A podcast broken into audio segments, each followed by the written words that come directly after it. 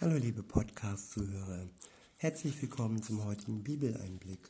Schön, dass ihr wieder dabei seid und ich möchte euch heute die letzten drei Folgen der Serie über die Seligpreisung nahebringen und freue mich, dass es weitergeht. Ich lese wieder aus der Übersetzung Gute Nachricht und aus dem Kapitel 5 des Matthäusevangeliums. Und dort sind wir jetzt angelangt bei dem Vers 9. Und dort heißt es, freuen dürfen sich alle, die Frieden stiften. Gott wird sie als seine Söhne und Töchter annehmen.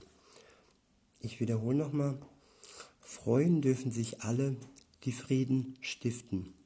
Gott wird sie als seine Söhne und Töchter annehmen. Frieden, das ist so ein großer Begriff, so ein großes Wort, Krieg, Frieden. Dann denkt man zuerst an, ja, an große Völker, die im, im Krieg liegen, an Politik, an Machthaber. Aber in Wirklichkeit beginnt Frieden in jedem einzelnen Herzen. Und Frieden beginnt erstmal zwischen uns und Gott.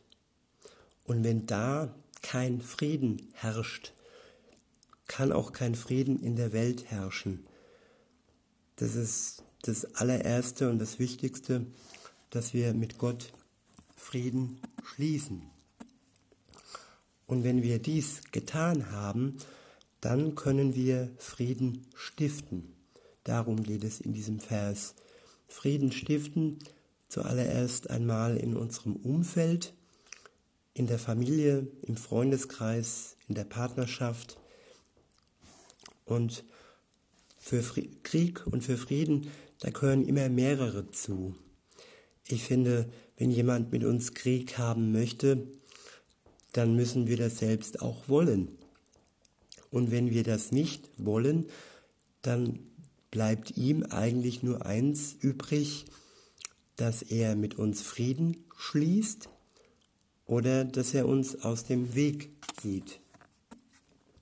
Und ähm, das andere ist, dass wir ähm, ja nicht zu sehr hitzig auf andere zugehen und versuchen, den Frieden selbst auch zu erhalten und nicht Krieg zu schüren. Das ist ja durchaus auch möglich dass ähm, man mal hitzig ist und ähm, in Streit verfällt und dass dieser Streit ausartet.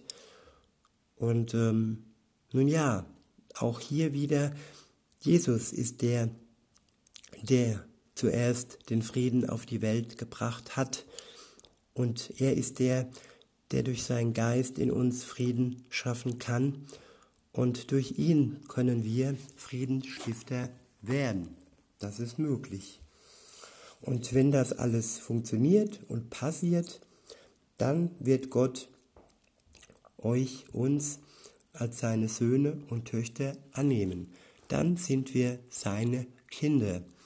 Aber das sind wir nur, wenn wir Friedensstifter sind und keine Unfrieden, keinen Unfrieden in die Welt bringen. So, jetzt geht es weiter mit dem nächsten. In der nächsten Seligpreisung, in Vers 10 heißt es, freuen dürfen sich alle, die verfolgt werden, weil sie tun, was Gott will. Hm, ich wiederhole nochmal. Freuen dürfen sich alle, die verfolgt werden, weil sie tun, was Gott will. Mit Gott werden sie leben in seiner neuen Welt. Und nochmal, freuen dürfen sich alle, die verfolgt werden, weil sie tun, was Gott will. Mit Gott werden sie leben in seiner neuen Welt. Das heißt also, dass sie verfolgt werden, weil sie tun, was Gott will. Der Grund ihrer Verfolgung ist, dass sie Gottes Willen, dass sie Gottes Willen nachkommen. Und ähm, Verfolgung kann passieren, wenn andere Religionen Christen hassen. Das ist durchaus möglich. Das steht durchaus auch in den anderen religiösen Büchern. Und ähm, ja, wir können, wie im Vers davor, einfach nur versuchen, Frieden zu stiften. Jedem Menschen friedlich entgegenzutreten und sich bewusst sein, dass Gott jeden Menschen liebt, egal ob er jetzt schon mit ihm unterwegs ist oder nicht, egal ob er jetzt einer anderen Religion verfallen ist oder nicht.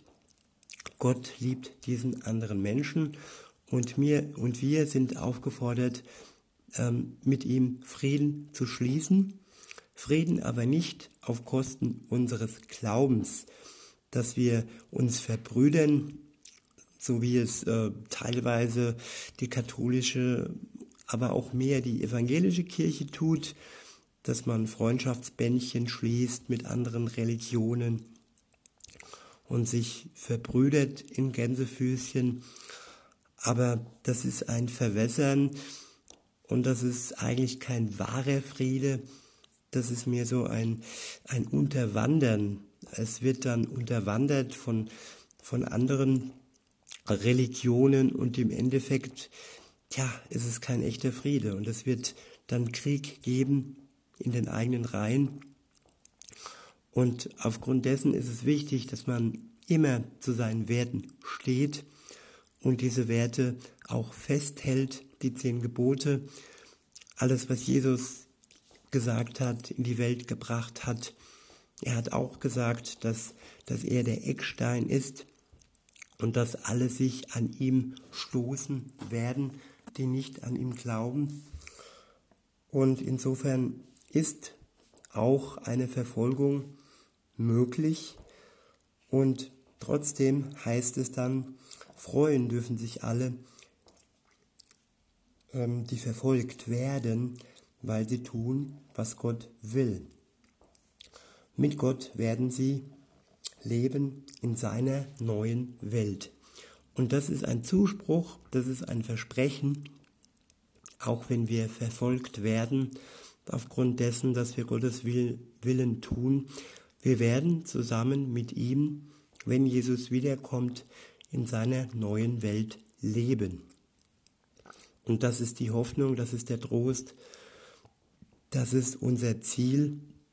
Und all die Verfolgung soll uns da nicht davon abbringen, unsere Werte und unseren Glauben verwässern zu lassen oder gar loszulassen.